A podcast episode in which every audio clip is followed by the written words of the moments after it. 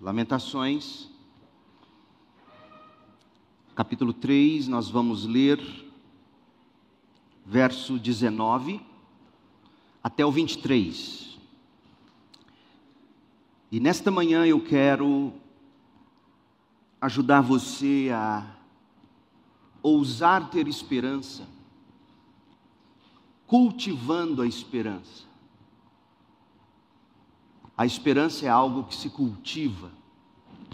E, portanto, nesta manhã e hoje à noite, se Deus permitir, nós vamos aprender com o pastor Jeremias, através de suas lamentações no capítulo 3, como nós podemos ousar ter esperança, cultivando a esperança. Lamentações 3,19. Como é amargo recordar meu sofrimento e meu desamparo. Lembro-me sempre destes dias terríveis enquanto lamento minha perda. Ainda ouso, porém, ter esperança quando me recordo disto. O amor do Senhor não tem fim, Suas misericórdias são inesgotáveis grande é a sua fidelidade, suas misericórdias se renovam cada manhã. Esta é a palavra de Deus. Como criar negócios de sucesso? Construa um negócio digital do zero e mude sua vida para sempre. Esse é o ar que se respira nas mídias sociais. Pessoas aos milhares mergulham nessa caça ao tesouro. Há muita gente ficando milionária só de criar plataformas e vender cursos, fazer palestras, abrir canal, página ou perfil na internet, promover alguma atividade que gere experiências didáticas, além, claro, de escrever livros curtinhos, livros curtinhos de preferência. Livros com experiências, dicas, promessas ou lições que supostamente revelarão o segredo para se alcançar o sucesso e ser muito feliz, mudar a sua vida para sempre. E o que é mais curioso é que a maioria destes palestrantes do mundo digital é gente que nem saiu das fraldas ainda, não tem a menor experiência de vida ainda. Se não houvesse tanta demanda, não surgiria a toda hora outro guru do marketing digital vendendo seus segredos. É impressionante para não dizer trágico. Mas sabe o que realmente me espanta? Parece que ninguém quer aprender o segredo de saber sofrer. Você quer aprender o segredo de saber sofrer? De fato, a gente foge do sofrimento. A gente vira as costas para a realidade o tempo todo. As plataformas de filmes e séries em demanda, os filmes do cinema, as novelas de TV, as mídias sociais, os jogos ou, ou videogames, e agora o metaverso, nada mais são do que portas e janelas para outra vida. A vida dos seus sonhos, portas e janelas para a vida, outra vida, a nova vida, a vida dos seus desejos portas e janelas para a vida que te oferece um escape desta vida aqui no universo, vida esta que você não quer, a vida do universo, vida esta que você não suporta, vida esta que você não tolera. Gente, fugir da vida no universo é letal. Veja, por favor, não me interpretem mal, não me interpretem mal. Eu não estou demonizando essas coisas em si. Eu não estou dizendo que elas sejam do diabo, necessariamente. Eu não estou praguejando o marketing digital ou as masterclasses, por exemplo. Eu estou alertando para os seus graves perigos, porque tudo na vida nos traz perigo. Quer um bem maior do que filho? Filho é um perigo. Filho pode se tornar o ídolo da mãe, o ídolo do pai. Nós somos especialistas em transformar tudo em ídolo, inclusive coisas boas. Portanto, eu não estou praguejando o marketing digital, as masterclasses, algumas das boas dicas que existem por aí. O que eu estou denunciando é o, o escapismo, a idolatria, que são problemas mortais.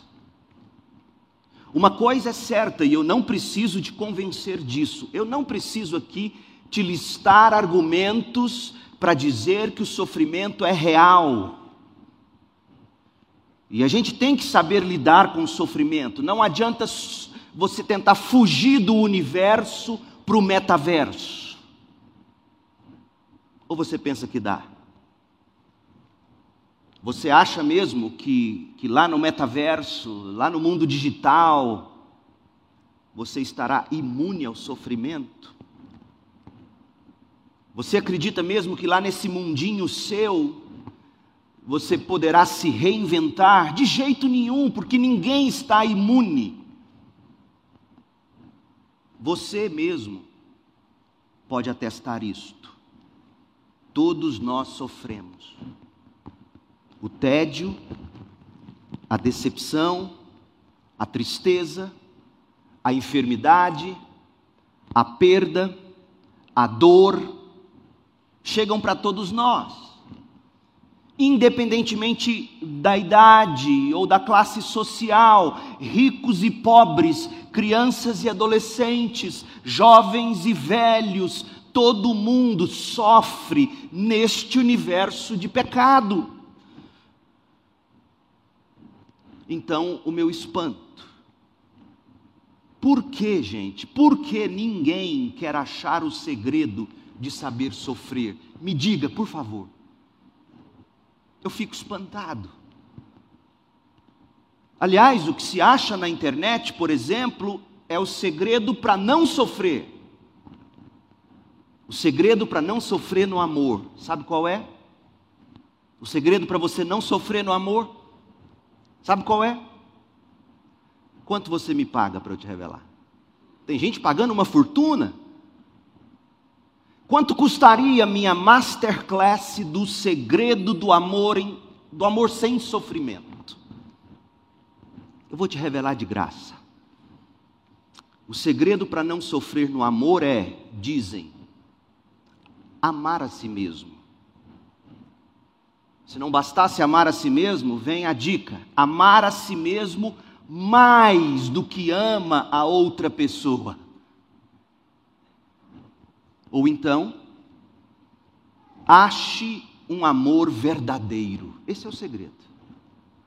Gente do céu, pode uma coisa dessa?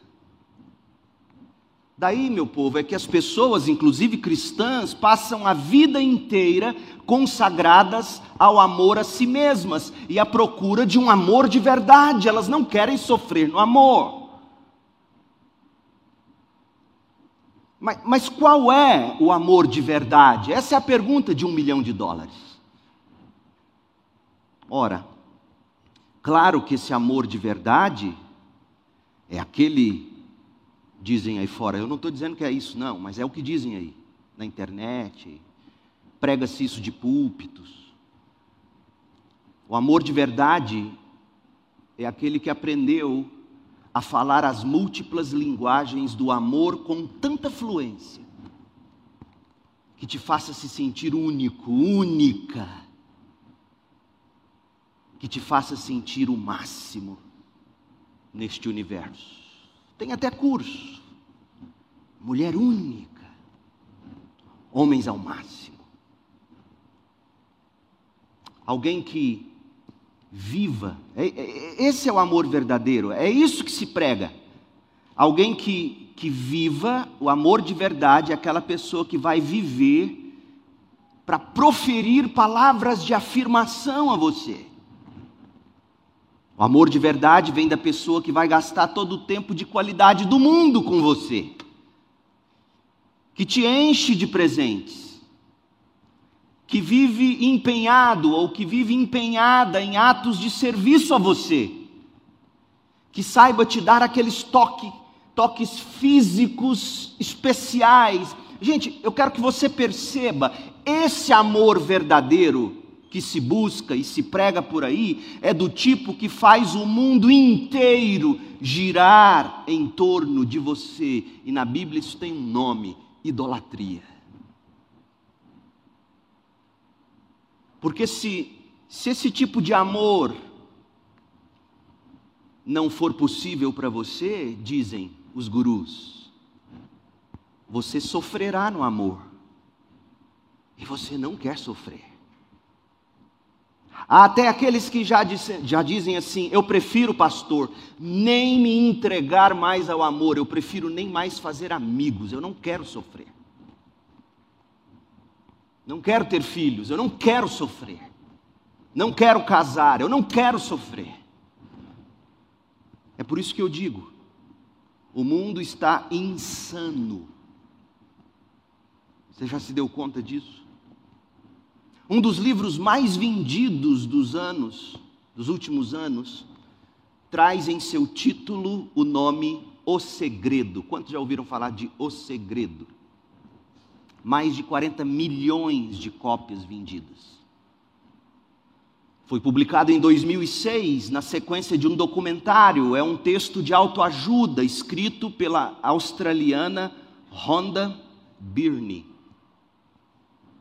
E a premissa que ela defende no livro é bastante simples, abre aspas, pensar em coisas boas e de forma positiva atrai coisas boas.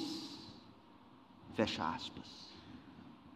40 milhões de cópias para dizer uma besteira dessa.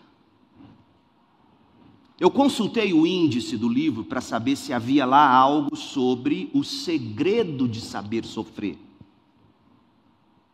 Afinal, para ser feliz, a gente tem que saber lidar com o sofrimento, ou não? Parece que não, segundo essa autora australiana. Olha o que eu achei no índice do livro. O segredo revelado. O segredo simplificado. Como usar o segredo. Exercícios poderosos e, por fim, os segredos em si. O segredo para o dinheiro, o segredo para os relacionamentos, o segredo para a saúde, o segredo para o mundo, o segredo para você, o segredo para a vida. Esse é o índice do livro. 40 milhões de cópias. Você percebeu? Nada de sofrimento, nada. Não contente, eu fiz uma busca. O livro digital, eu fiz uma busca. Eu procurei pelo verbo sofrer. Apareceu na página 106 o seguinte. Está preparado? Abre aspas, enquanto meus contadores continuavam a sofrer por causa dos números e a se concentrarem nisso, eu mantive minha mente concentrada em abundância e sucesso. Fecha aspas. Afinal, não se esqueça, hein? o segredo é pensar em coisas boas e de forma positiva atrai coisas boas. Outra pérola, entre aspas, que eu encontrei no livro, página 165. Você só pode sofrer dano se suscitar o dano pela emissão de pensamentos e sentimentos negativos. Fecha aspas. Só duas vezes aparece sofrer. Procurei pelo gerúndio, sofrendo.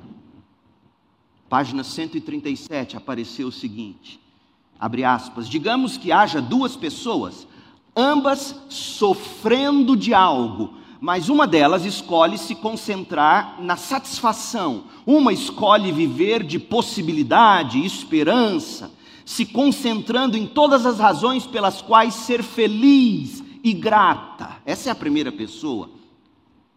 A segunda pessoa é assim. O diagnóstico para ela é o mesmo da primeira.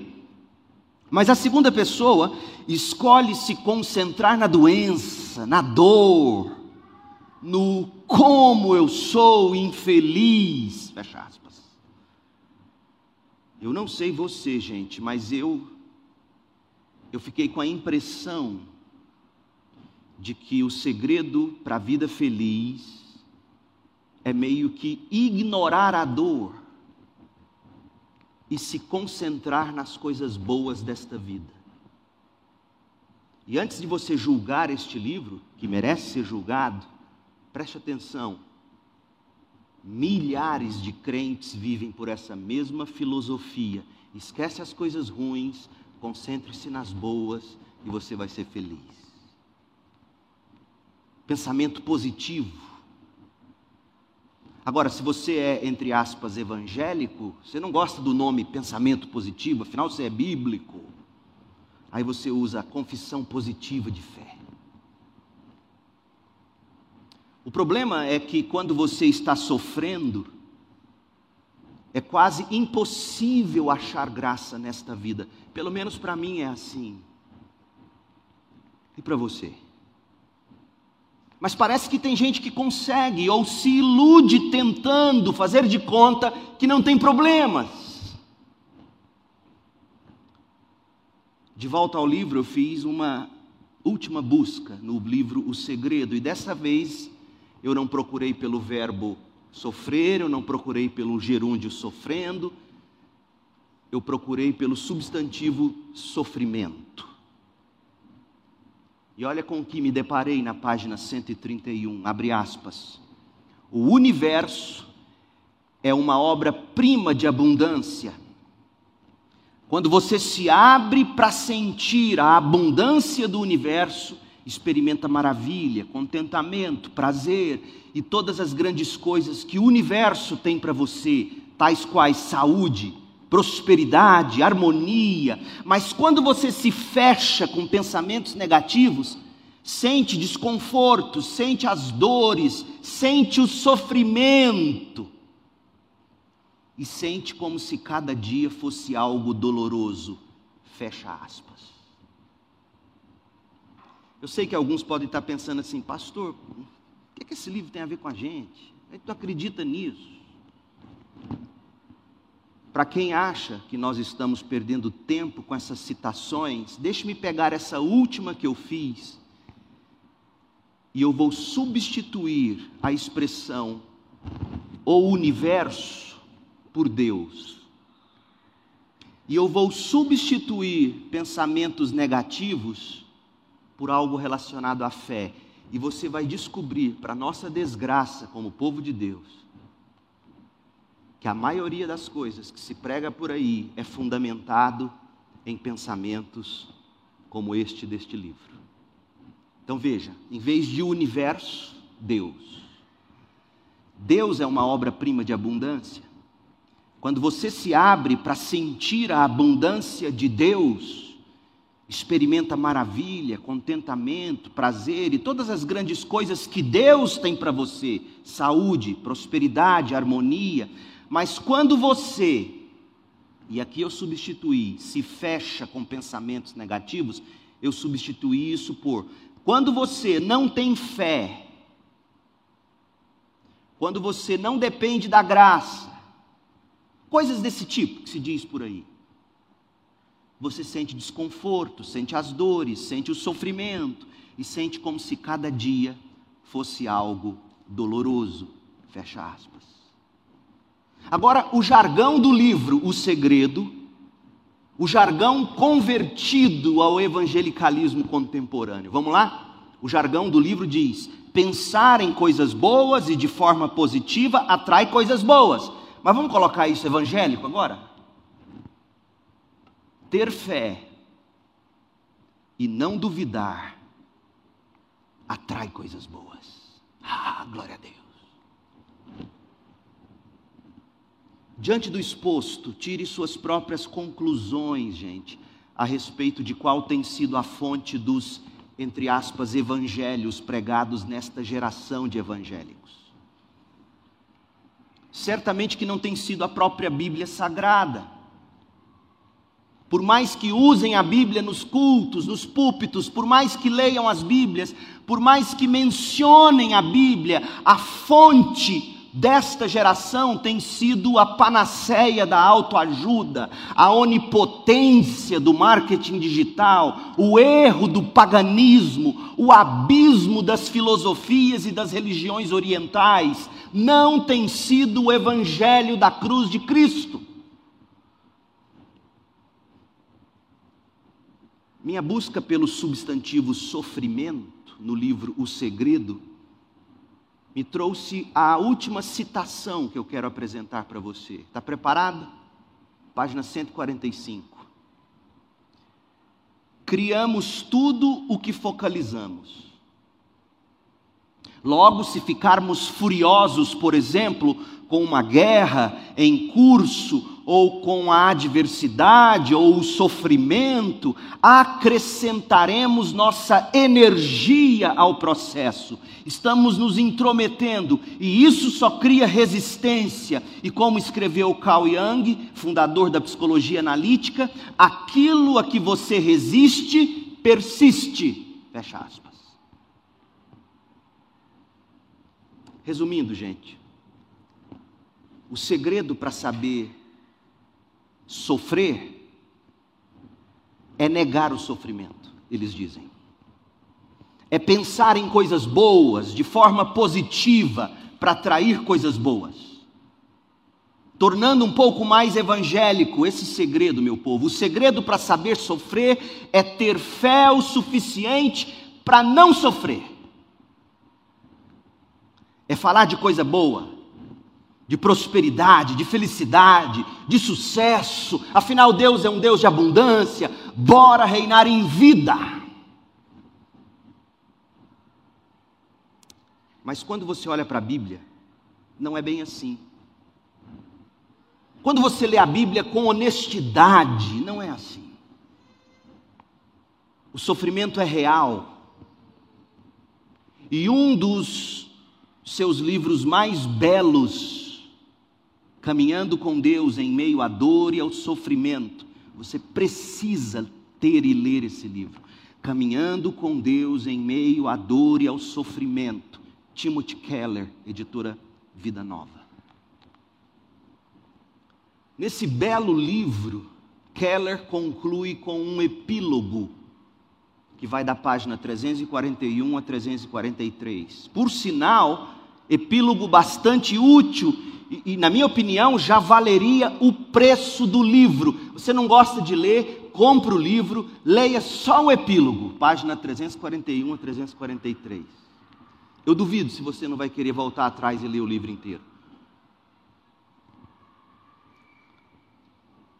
Olha o que ele diz. Preste atenção sobre como cultivar esperança em meio ao sofrimento, ou num mundo cheio de sofrimento. Abre aspas, Keller escreveu. Vamos resumir o que aprendemos até aqui. Se conhecermos, olha só, conhecimento. Se conhecermos a teologia bíblica do sofrimento, ou seja, o crente tem que ter uma teologia bíblica do sofrimento.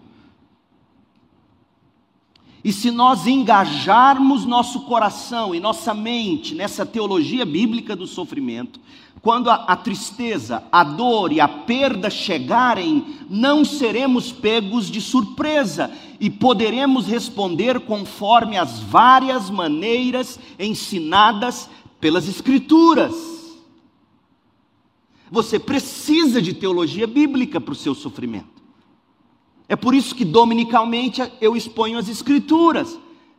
tentando oferecer para você um modo coerente de interpretação e aplicação bíblica para toda e qualquer circunstância da sua vida. Na sequência do texto, Timothy Keller resume essas maneiras que a Bíblia ensina para você responder ao sofrimento. Ele elenca dez atitudes, mas eu vou ler só a de número seis. Atitude de número seis em face do sofrimento. Atitude de número seis a respeito de, de como responder ao sofrimento. Compare isso com o que se prega por aí, a exemplo do que eu citei sobre o livro O Segredo, ainda há pouco. Abre aspas, Keller escreveu: temos de ser disciplinados em nosso pensamento. Devemos meditar na verdade e alcançar a perspectiva que decorre da nossa lembrança de tudo que Deus já fez e ainda fará por nós a história da redenção. Precisamos também desenvolver uma autocomunhão. Isso significa ouvir o coração, refletir e dialogar com o coração. Significa dizer ao coração: por que estás abatida, ó minha alma? Não te esqueças de nenhum dos seus benefícios, por exemplo. Não é forçar determinado sentimento, mas orientar os pensamentos biblicamente, até que mais cedo ou mais tarde o coração também se envolva com a verdade. Muito do pensamento e da autocomunicação que devemos praticar diz respeito à esperança cristã. O céu, a ressurreição e o mundo futuro perfeito são motivos importantes de meditação quando lidamos com a morte, a nossa ou a de outras pessoas. Essa meditação é vital para todo tipo de sofrimento. Fecha aspas. Gente, Timothy Keller está pontuando algo, comunicando-nos um segredo muitíssimo útil se quisermos saber como lidar com o nosso próprio sofrimento ou com o sofrimento dos outros. Timothy Keller está apontando para a importância do pensamento do crente. E também ele está apontando para a teologia quando estivermos no meio do sofrimento. Seja esse sofrimento um sofrimento que a gente merece ou um sofrimento que a gente não merece. Portanto, Eis como nós poderíamos resumir o segredo de saber sofrer. O segredo de saber sofrer numa pílula, numa colher de chá, de graça para você. Vamos lá? A esperança para a hora do sofrimento brota da reafirmação da verdade bíblica para nossa própria alma. Esse é o segredo. A esperança para a hora do sofrimento brota da reafirmação, de novo e de novo, você dizendo a si mesmo, pregando para si mesmo a verdade bíblica para a nossa própria alma. Esse é o segredo. Portanto, faça um check-up comigo agora. Seja honesto consigo mesmo diante do seu Deus. Deus está aqui, a gente crê nisso, amém? O Espírito dele anda entre nós, passeia entre nós, agora, neste instante. Faça esse teste. Primeira pergunta: Como você sobreviverá ou mesmo prosperará espiritualmente em meio ao sofrimento? Ora, gente, certamente que não será fugindo do problema. Segundo, Quais são os pensamentos que você deverá cultivar ao passar por um período de devastação, de desânimo generalizados? Ora, gente, pensamento positivo ou palavras de ordem não vão resolver suas dificuldades, não vão apagar suas dores. Terceiro, quais verdades bíblico-teológicas deverão guiar seus pensamentos quando você estiver juntando os cacos do que sobrou da sua vida, como a gente viu em Lamentações 1? E ainda por cima, quando estiver tateando na escuridão do que parece ser o julgamento ou o abandono de Deus, como a gente viu em Lamentações 2, Quais verdades bíblicas deverão guiar seus pensamentos nesses momentos de juntar cacos e tatear no escuro? O que de bíblico você vai trazer à memória, ao coração? Olha, gente, concentrar-se apenas nas coisas boas e positivas não serão bastante. Última pergunta. Como você travará a batalha diária da dor? ou como você está travando a batalha diária da dor, uma coisa é certa: fugir do universo para o metaverso nunca será a solução. O que você precisa não são óculos de três dimensões. Você não precisa de óculos de realidade virtual.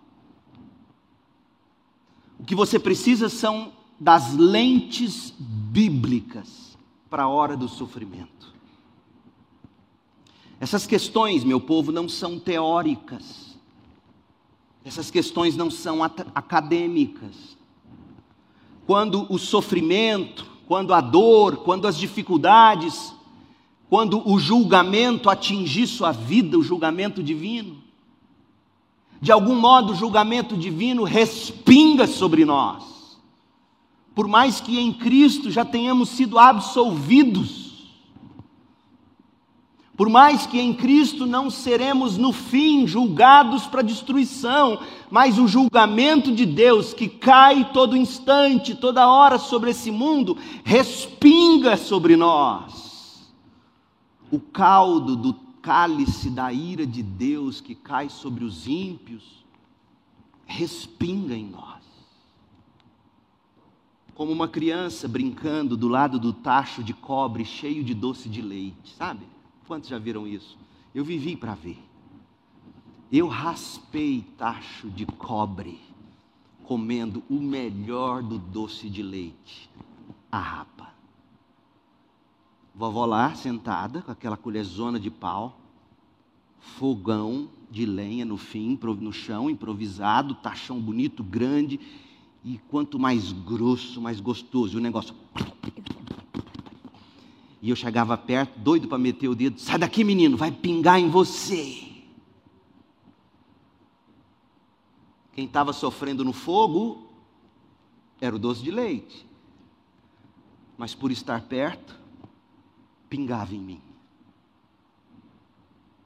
Então, quando chega o rescaldo, o respingo do julgamento de Deus, quando chega o sofrimento, quando chega a dor, quando chega a dificuldade, essas questões que a gente acabou de analisar farão parte da dinâmica de viver, de uma forma ou de outra, você terá que responder a elas.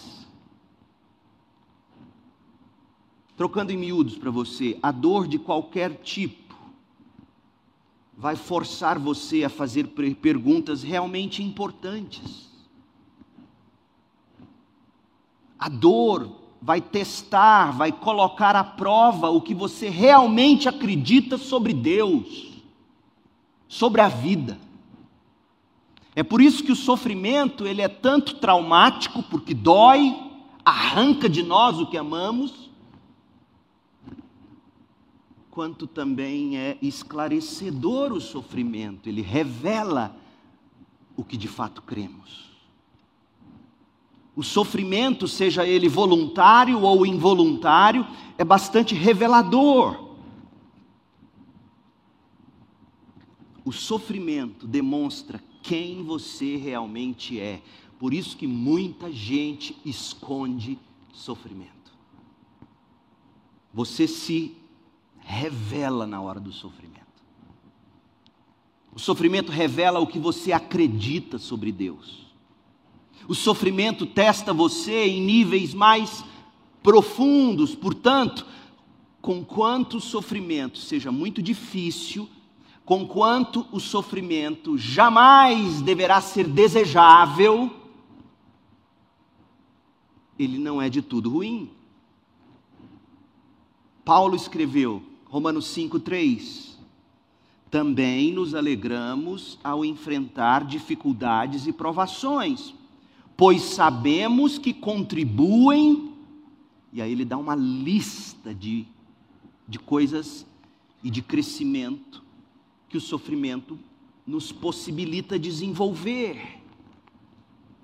Paulo diz que o sofrimento possibilita desenvolvermos a perseverança, o caráter aprovado, a esperança, porque a gente sabe que Deus nos ama, uma vez que Ele nos deu o Espírito Santo para nos encher o coração com seu amor.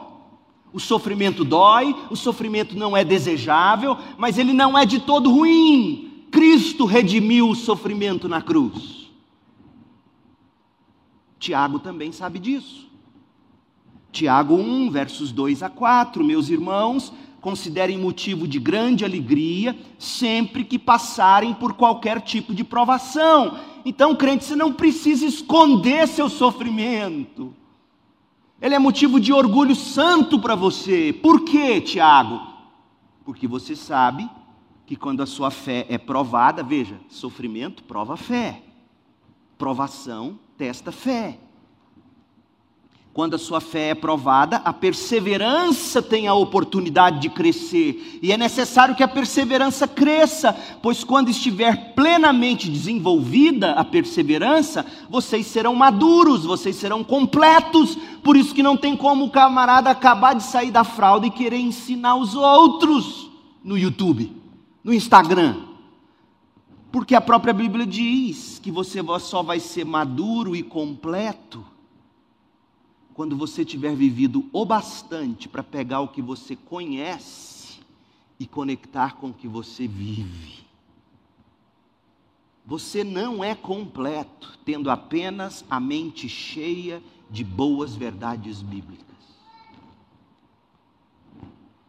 Dê tempo para você envelhecer, amadurecer, crescer. Desenvolva. O sofrimento contribui para a gente desenvolver a perseverança de um modo que a gente se torna maduro, completo, sem que nada nos falte. Nessas horas de dificuldades e de provações, é que nos servirão os lamentos. Lamento é uma das coisas mais teologicamente ricas que um cristão pode fazer. Porque o sofrimento, por qualquer motivo, seja o sofrimento que você cavou com as próprias mãos, porque você sabe disso, tem sofrimento que a gente cava com as mãos. A gente é advertido, a gente é advertido, a gente não muda. E tem sofrimento que não tem nada a ver. Você a caminho do trabalho, um louco vem, bate no seu carro, a pessoa fica tetraplégica. Então não importa o sofrimento. O lamento na hora do sofrimento é um dos momentos mais teologicamente esclarecedores da nossa vida. Um lamento nos ajuda a dar voz à dor e a ancorar a nossa vida nas verdades que cremos e professamos a respeito de Deus. O lamento é o combustível da alma que persevera para a salvação. Põe no seu stories. O lamento é o combustível da alma que persevera para a salvação. E põe embaixo, observação. Lamento diferente de murmuração. Olha o que Jesus disse em Lucas 21, 19. Jesus disse: É pela perseverança que vocês obterão a vida. Porque a perseverança é que vai dar provas de que você de fato foi salvo, está sendo santificado. É pela perseverança que obterão a vida. Quem não lamenta biblicamente corre o risco de não prosseguir. Quem não aprende a lamentar e vive a murmurar, não estará perseverando. Portanto, a pergunta muito importante: você lamenta ou você murmura? Ah, pastor, mas eu não sei lamentar. É por isso que a gente está estudando lamentações.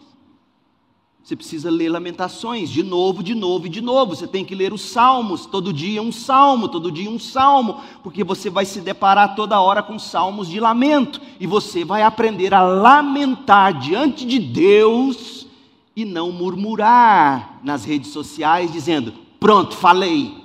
Meu Deus do céu. Você lamenta ou você murmura? O seu lamento tem revelado o que sobre Deus? Sobre seu Deus? Ouça comigo, leia Lamentações 3, 22. Eu vou ler agora na Almeida, revista e atualizada. Olha o lamento de Jeremias e ouça o que o lamento de Jeremias revela sobre Jeremias mesmo e sobre o Deus de Jeremias. Se você preferir, feche os olhos e escute. Lamentações 3, 22 e 23. As misericórdias do Senhor são a causa de não sermos consumidos, porque as misericórdias do Senhor não têm fim. As misericórdias do Senhor renovam-se cada manhã. Grande é a tua fidelidade. Ele conheceu Deus de um jeito se não fora o sofrimento, ele jamais teria conhecido. Porque misericórdia serve para quem acorda todas as manhãs sentindo que não dará mais conta. Está claro isso? Misericórdia é para quem acorda e admite todas as manhãs: eu não vou dar conta. E aí as misericórdias se renovam.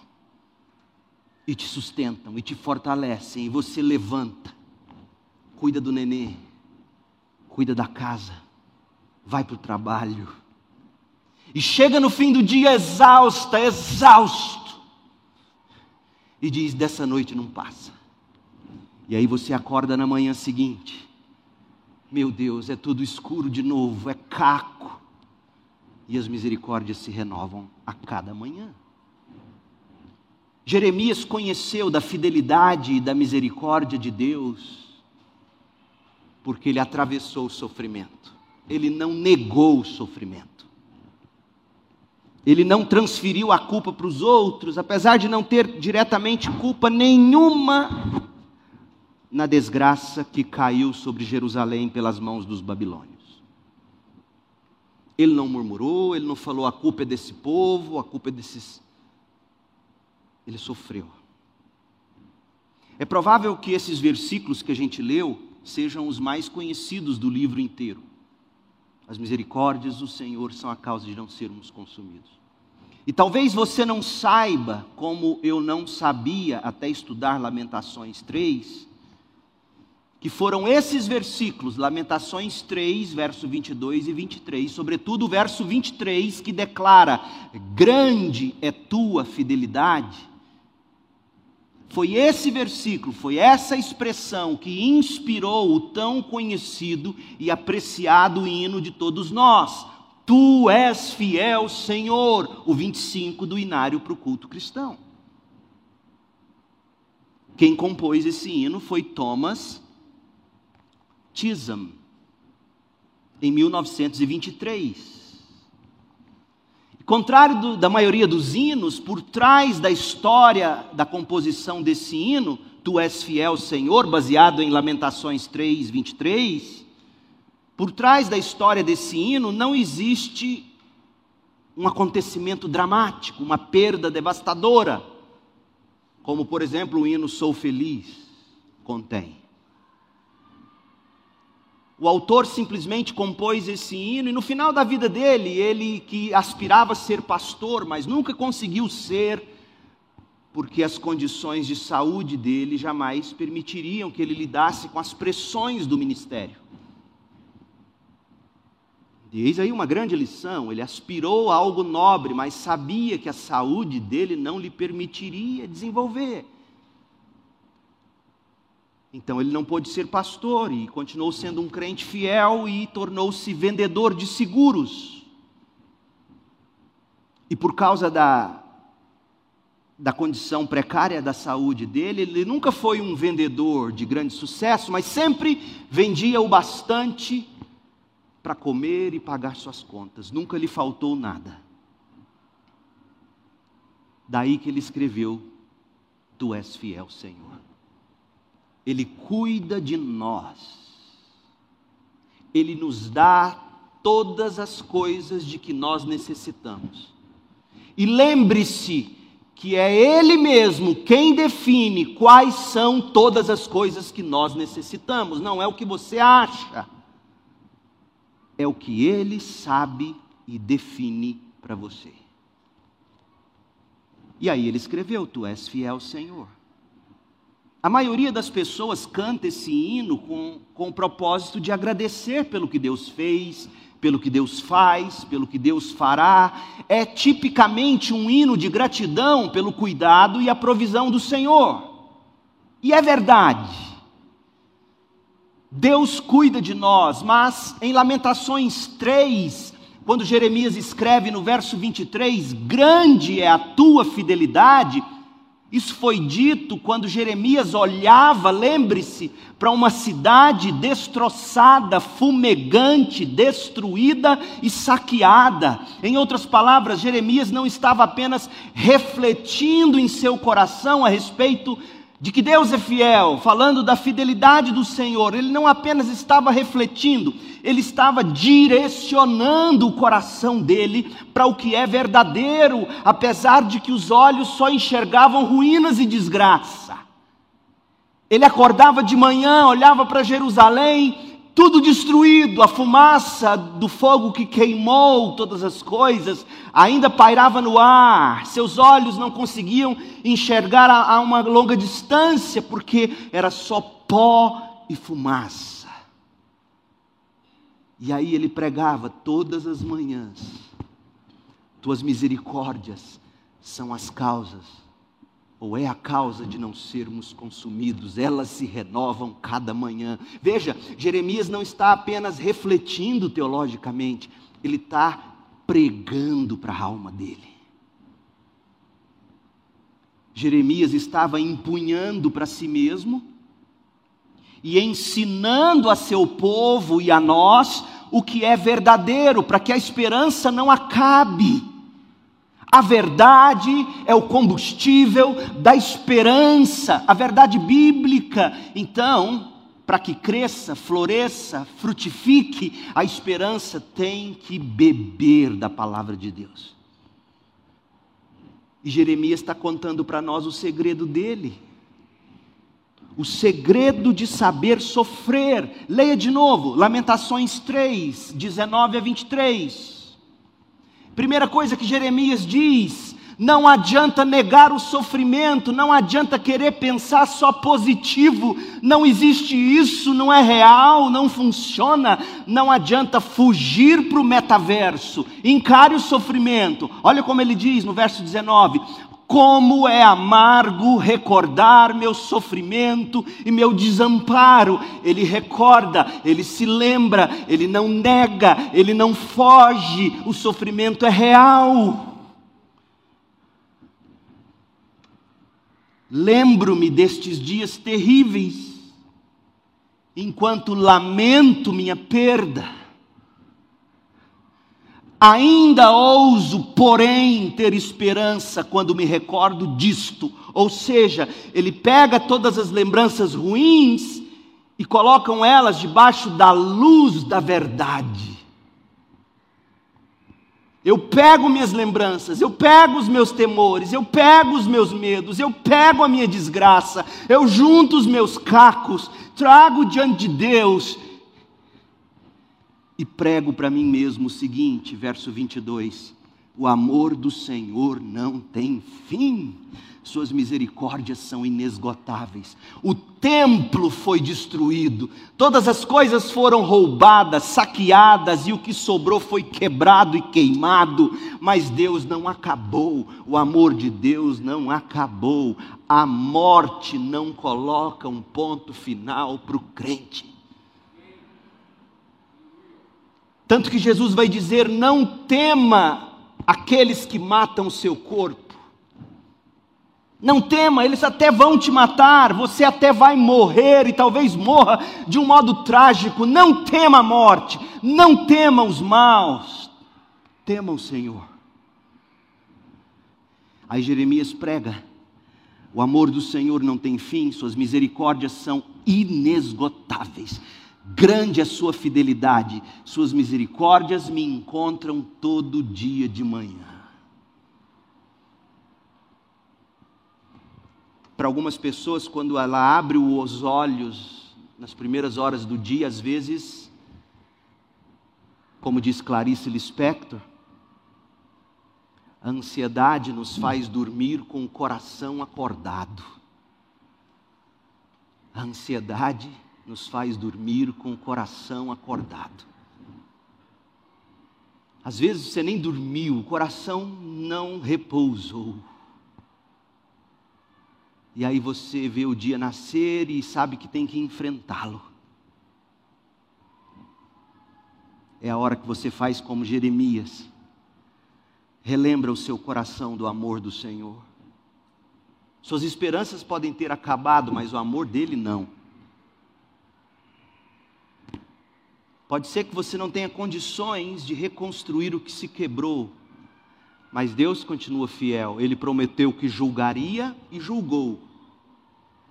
Portanto, Ele também é fiel para curar quando você se arrepender e o invocar de todo o coração. Grande é a sua fidelidade.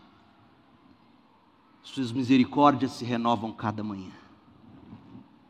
Sabe quem foi um dos que um dos pouquíssimos, aliás, um dos pouquíssimos que ouviu a pregação de Jeremias? Sabe quem foi? Abacuque, o profeta. Abacuque pregou entre 626 e 600 antes de Cristo. Jerusalém caiu em 586 antes de Cristo. Portanto, quando Abacuque pregou e escreveu o livro dele, foi mais ou menos 20, 40 anos antes de Jerusalém cair.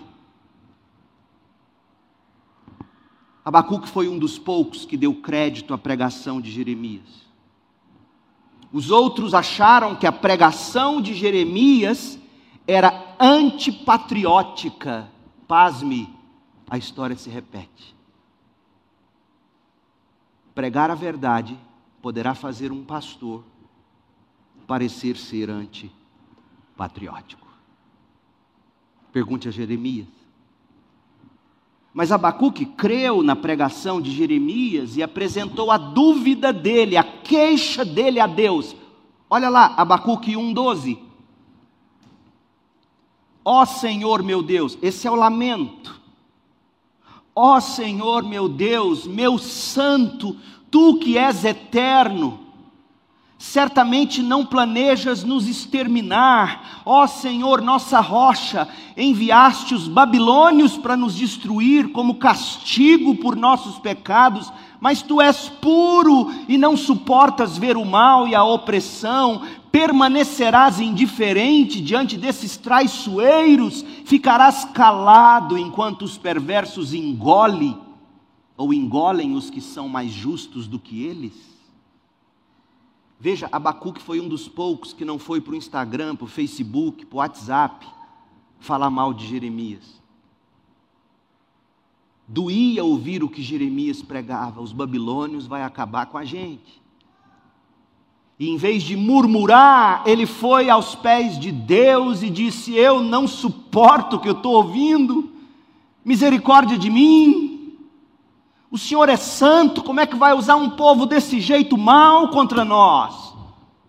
O Senhor prometeu fazer do seu povo um povo tão grande quanto as estrelas do céu, as areias da praia. E agora o Senhor está dizendo, através de Jeremias, que o Senhor vai levantar os babilônios para acabar com a gente. Eu, eu não consigo entender isso. Ele está lamentando. Mas ele não foi para o WhatsApp. Ele não foi fofocar. Ele não foi resmungar no grupo da igreja. Olha o que ele fez, capítulo 2, verso 1. Abacuque. Subirei até minha torre de vigia e ficarei de guarda, olhando para Deus. Ali esperarei para ver o que Deus diz, que resposta Deus dará ao meu lamento, à minha queixa. Ele quer ouvir de Deus, não serve recado de ninguém. Tem crente que vive de recado. Isso é murmuração e maledicência. Na sequência, Deus responde a Abacuque, revelando o quanto Judá era pecadora e não estava esboçando a menor intenção de arrepender, de crer. Judá não tinha o menor desejo de se converter dos maus caminhos. E aí, o Deus responde no capítulo 2, verso 19, a conclusão da primeira fala de Deus nesse livro, Abacuque 2,19: Que aflição espera vocês que dizem a ídolos de maneira, ou ídolos de madeira, vocês dizem, despertem, e que dizem a imagens mudas de pedra, levantem-se, acaso um ídolo pode lhes dizer o que fazer? Se Abacuque estivesse vivo, talvez ele dissesse, Deus através de Abacuque, por acaso um algoritmo vai te dizer o que você tem que fazer? Preste atenção, crente. Algorítmicos podem ser hoje na sua vida o mesmo ídolo de pau dos dias de Abacuque. Apesar de serem revestidos de ouro e prata, não há vida dentro deles, não há vida num algoritmo.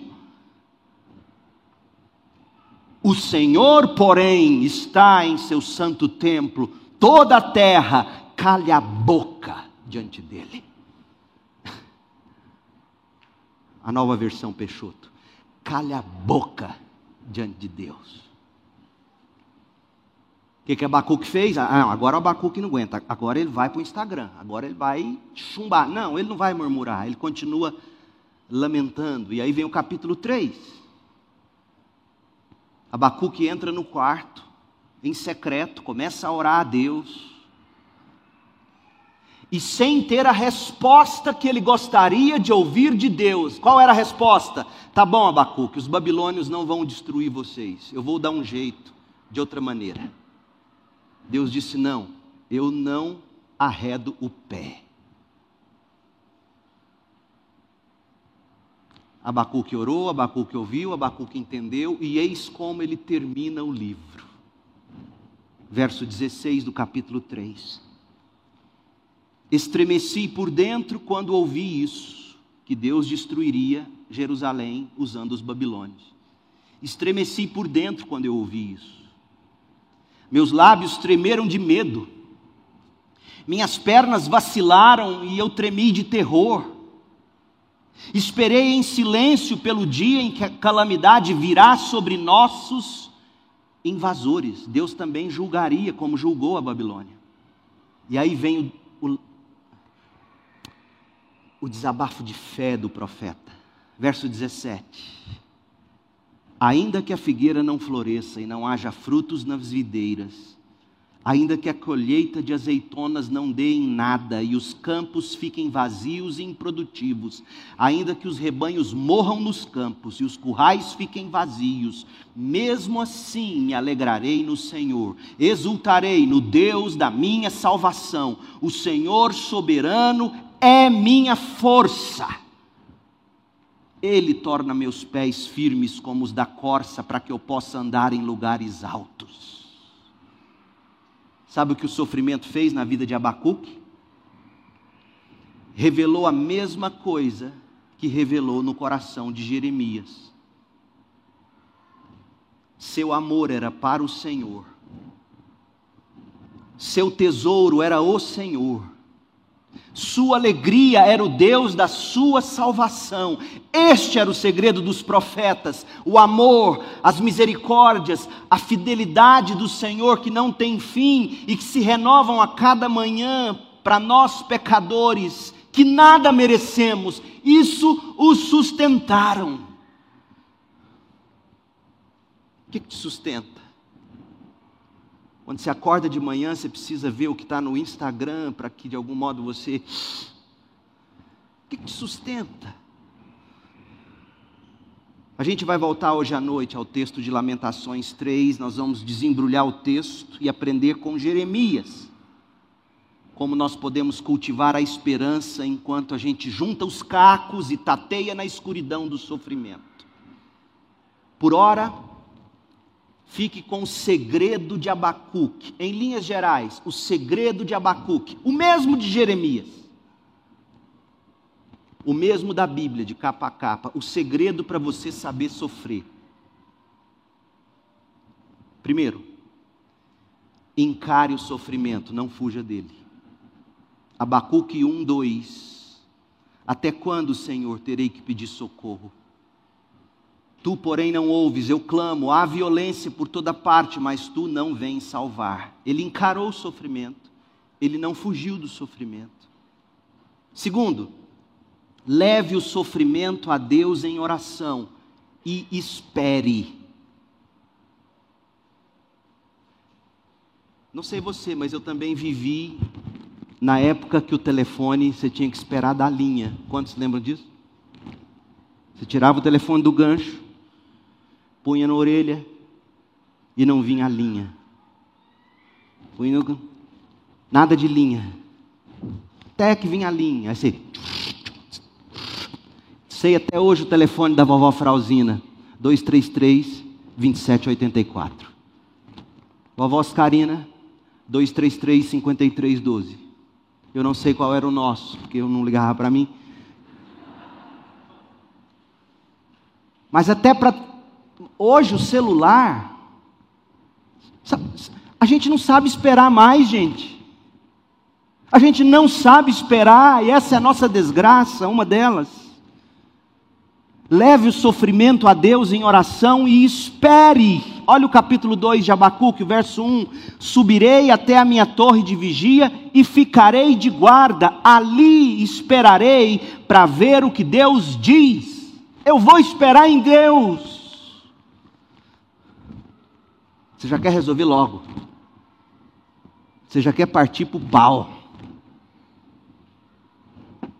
Encare o sofrimento, não fuja dele. Leve o sofrimento a Deus em oração e espere. E por fim, sustente a sua fé pela palavra de Deus e de ninguém mais. Olha o que Abacuque faz no capítulo 3, versos de 1 a 2. O profeta, ele entoa a oração. O profeta Abacuque entoou esta oração: Ouvi a teu respeito, Senhor. Ele está falando aqui da época do Êxodo. Ele está falando da grande libertação que está narrada em Êxodo. Ele está falando de como Deus conduziu o povo pelo deserto 40 anos. Ouvi a teu respeito, estou maravilhado com tuas obras. Neste momento de tanta necessidade, ajuda-nos outra vez, como fizeste no passado, e em tua ira, lembra-te de tua misericórdia. E aí, do verso 3 ao 15, ele vai lembrar coisas do Êxodo. E essa palavra de Deus na mente e no coração dele foi o combustível para ele conseguir dizer no verso 17: ainda que, ainda que, ainda que, mesmo assim me alegrarei no Senhor, exultarei no Deus da minha salvação, o Senhor soberano é a minha força. Ele alimentava a fé na palavra de Deus e de ninguém mais. O segredo de saber sofrer, segundo Abacuque e Jeremias, é este, e é de graça. Encare o sofrimento, não fuja dele. Segundo, leve o sofrimento a Deus em oração e espere. E por fim, sustente sua fé pela palavra de Deus e de ninguém mais. E sabe o que você faz enquanto você estiver sofrendo? Faz igual Jesus fez. O que que Jesus fez? Hebreus 5:8. Embora Jesus fosse filho eterno de Deus, quando se encarnou e viveu entre nós, aprendeu, aprendeu, Jesus aprendeu, Jesus aprendeu, Jesus aprendeu a obediência por meio do seu sofrimento. Está claro? Na medida em que Jesus se mantinha fiel ao Pai em cada tentação e em meio a cada sofrimento, além dele dar provas de que ele era homem perfeito, sem pecado, a capacidade moral humana de Jesus ia cada vez mais sendo fortalecida pelo sofrimento. Jesus aprendeu pelo sofrimento. E você? Ah, meu sonho é ter cabelo branco. E a mulherada gastando caro para esconder que está envelhecendo. Tudo bem, eu entendo. Não estou criticando você, não. Pode pintar o cabelo. Mas tem gente que faz questão de dizer: eu não estou velho. Eu quero envelhecer. Porque no envelhecimento pautado nas Escrituras, eu vou aprender mais do meu Salvador. Eu vou participar do seu sofrimento, eu vou aprender com Ele. E Jesus fez igualzinho os profetas. Sabe qual é o segredo de Jesus para você sofrer bem? Sabe como é que Jesus enfrentou o sofrimento? Sabe o que, que ele diria? Sabe qual seria a masterclass de Jesus sobre sofrer? Ele diria o que Abacuque fez, o que Jeremias fez. Primeiro, encare o sofrimento, não fuja dele.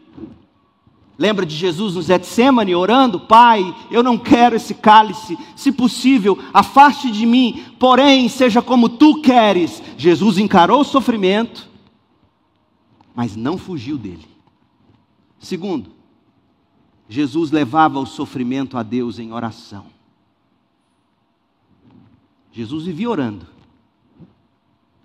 Jesus levava em oração e esperava em Deus.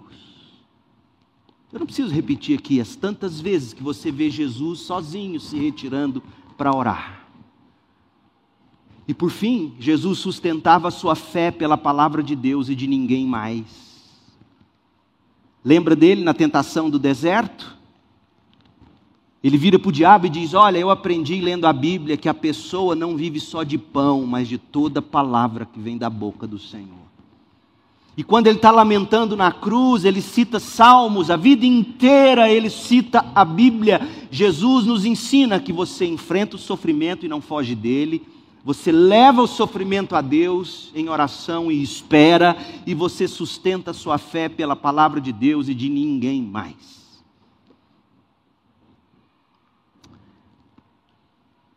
O que tem feito você sofrer? O que esse sofrimento revela para você sobre seus valores, sobre a sua vida? O que esse sofrimento revela sobre o seu Deus? Qual tem sido o seu escape? Lembre-se, seu escape é o seu ídolo, é o seu Deus. Esse sofrimento tem levado você para Deus em oração e na palavra? Seu sofrimento tem servido para te unir a Cristo? Será que você consegue cantar de verdade o hino? Mais perto quero estar, meu Deus, de ti, ainda que seja a dor que me una a ti. Sempre hei de suplicar, mais perto quero estar, meu Deus, de ti, andando triste aqui na solidão, paz e descanso a mim teus braços dão é isso que o sofrimento faz, leva você aos braços de Jesus. Não desperdice seu sofrimento. Como você tem a aprender com Jeremias, eu tenho. Será que você não? Este é o segredo, saber sofrer. Sofrer como quem tem esperança. saber como ousar ter esperança cultivando a esperança. E hoje à noite eu convido você a vir aqui. Nós vamos mergulhar no capítulo 3 e vamos deixar Jeremias nos desembrulhar mais esse processo de cultivo da esperança. Oremos. Deus querido, ilumine o nosso coração com essa palavra. Convença nossa mente, nosso coração teimoso, rebelde, idólatra, de que, apesar de amargo o nosso sofrimento, apesar de terrível, o sofrimento nos ensina a ousar ter esperança, trazendo à memória o amor do Senhor, fazendo-nos calçar os pés nas tuas misericórdias matinais e que nos sustentam até a hora de dormir e durante o sono. Faça com que o sofrimento nos revele que grande é Sua fidelidade, Sua misericórdia se renova cada manhã, ela não tem fim. Nós oramos, pedindo que o Senhor salve o pecador, trazendo-o para Jesus, o seu Salvador, e que o Senhor satisfaça o crente na doce comunhão que nós temos com Pai, Filho, no amor do Espírito Santo. Em nome de Jesus, oramos pedindo que o amor de Deus, o Pai, a graça doce e soberana de Jesus e a comunhão e a consolação do Espírito estejam sobre nós, teu povo, hoje, por todo sempre, em todos os lugares, até que Jesus volte para estabelecer para sempre o seu reino. Em nome de Jesus oramos. Amém.